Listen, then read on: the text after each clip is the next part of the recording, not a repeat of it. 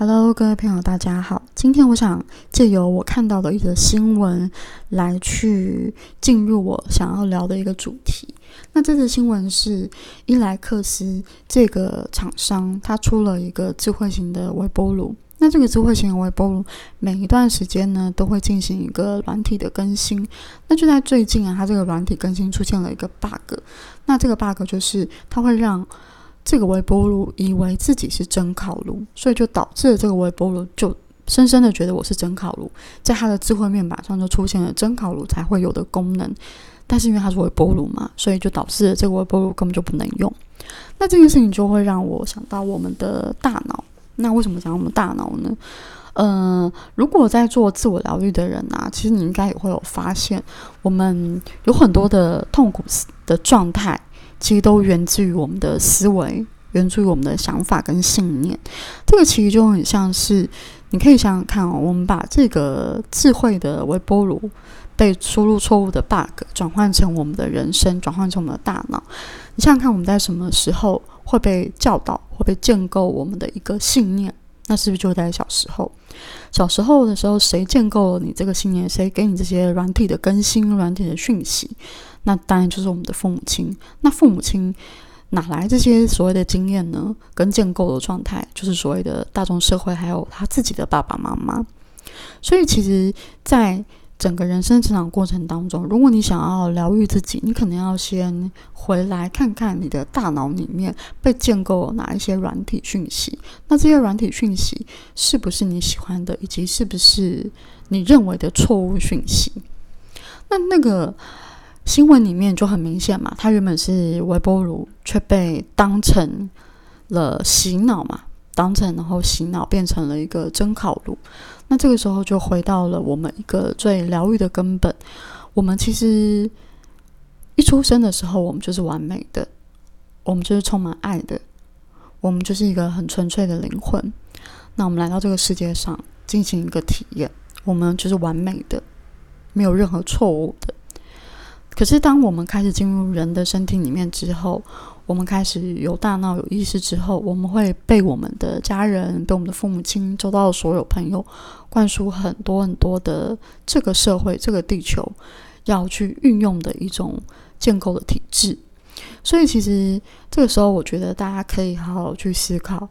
你在现在人生当中，你出现的这些人生的痛苦跟状态，是因为你小时候。被植入了哪一些错误的信念，然后你被贴上了什么样的标签，被灌入了什么样的软体讯息？那我拿自我价值来比喻好了，在自我价值的过程当中，我其实疗愈这件事情疗愈蛮久的，我就发现我是一个自我价值感很低的人，所以我就开始去想，嗯，为何要去回头想呢？你去思考看看一个有趣的议题是。如果在你的人生当中，你没有经验过这件事情，没有人教导你这件事情，其实你是很难真的完全理解的。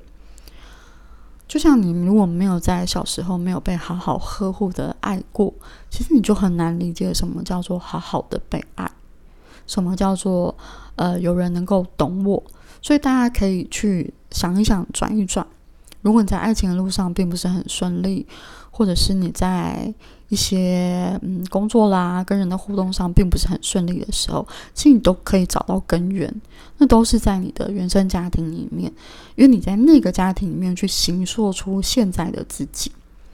所以在我的印象中，我就开始回顾我小时候有什么样的经验，或者是父母亲给了我什么样的。状态让我感觉到自己是有价值的，然后我就发现几乎没有。在我的成长过程中，小时候如果我们要感觉到自己是有价值的、被爱的、很棒啊，就是很聪明啊、很赞啊，你是个很棒的小孩的时候，我们都会看什么？在老一辈的过程中，我们看的就是所谓这个小孩子乖不乖啊，还有他的成绩如何啊，有没有才华啊这些。那在我的小时候，我只有乖，其他的都没有。我成绩很烂，然后我也没有才华。然后一直到真正开始感觉到我有点价值的时候，反而是我出社会当了占卜师之后，我才有感觉到我这个人好像是有价值的。那你就可以要这样的一个错误信念跟了我多久？当我发现了这样的状态之后，我就蛮能够明白，就是为什么现在的我不管做的再好，或者是不管有再多的人去称赞我。我都没有办法感觉到我是真的有价值的，以及我做的很好了，因为在我的信念当中，我已经被建构成一个状态，就是我是没有价值的，我没有这些东西，所以我没有价值。那这个时候就回到长大的状态去运用，那我就会自动的逻辑就会自动觉得，我如果要有价值，那我就必须要有某些东西才能够得到我的价值。小时候就是成绩嘛，跟所谓的才华。那长大呢？长大要看到所谓的自我价值，就是赚多少钱，工作做的怎么样，然后有没有被别人赞美而得到自我价值。所以有一段时间我一直在疗愈的那个状态是，嗯，我会一直关注我的粉丝页的人数，然后我觉得人数。要成长到一个程度的时候，我才会觉得我是有价值的。如果我的粉丝人数没有到达那样的状态的时候，我就会觉得我是失败的。所以我花了很长的一段时间在进行这样的一个疗愈。那今天我可能不会跟大家讲到如何进行这个疗愈，因为呢，你要走到这样的疗愈之前，你必须要有很强的觉察能力，你必须要能够意识到。你在一个错误的信念，或者是你不喜欢的信念里，你就必须要看到它。你看到了它，你才有可能进一步走到疗愈的过程。那为什么一定要看到它呢？因为其实在我在我接个案的这些经验当中，我发现一个最大的问题是，其实每一次我在接个案的时候，我开口去跟这个个案互动的时候，我都可以知道这个个案他准备好要疗愈到什么样的程度。当他如果没有准备好的时候，其实所有的讯息啊、资源啊都会减半，但那个减半是刚刚好是那个个案他可以接受的。那我举一个最好的例子，就是如果你不觉得你自己在这方面是有问题的，那你是不是就不可能觉得他需要被疗愈？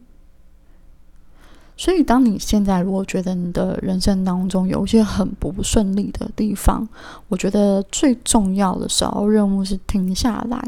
去看一下你里面的信念哪里出错了。我举个例子，最简单的例子就是金钱嘛。比方说，像我曾经接过很多的个案，他会告诉我说，他要赚很多的钱，然后他想知道他如何才能赚很多的钱。那这个时候，我就问他说：“你为什么要赚很多的钱？”他就告诉我说：“他觉得只要有了钱，那他就可以感觉到好像生生命当中是完美的、完整的。比方，他觉得他要赚很多的钱，然后准备买房子，然后去做，要有很多的钱，他才能做他自己喜欢做的事情。那这个我不知道大家有没有听出问题？”如果你也有这样的信念，你可能听不出这个问题的所在之处在哪。但是呢，这个信念基本上它其实是错误的，因为你已经建构了，觉得如果你要做自己的事情，那你就是要拥有很多的钱才能做自己的事情。可是他的这个个案的高我告诉我的讯息是，他其实不是真的想要赚钱，他只是在他现在的工作觉得很不自由，他其实可以换工作的。然后他并没有真的想要买房子，因为他想要拥有的是一个家的感觉。因为他的家的成长过程，他爸爸妈妈没有给他足够的爱，所以他就算今天花了大笔的钱去买一个属于自己的房子，他也不会真的得到安全感，因为那个东西并不是外在事物能够给他的。所以今天有个很重要的点是，如果你想要改善你的命运啊，或者是解决你的痛苦。你要愿意停下来去看一看你的这个思维以及这件事情，它到底在提醒你发生了什么事。那这个就是我今天想要跟大家分享的。嗯，至于如何进行下一步的疗愈，我会再分享给大家。那我们今天先到这里哦，拜拜。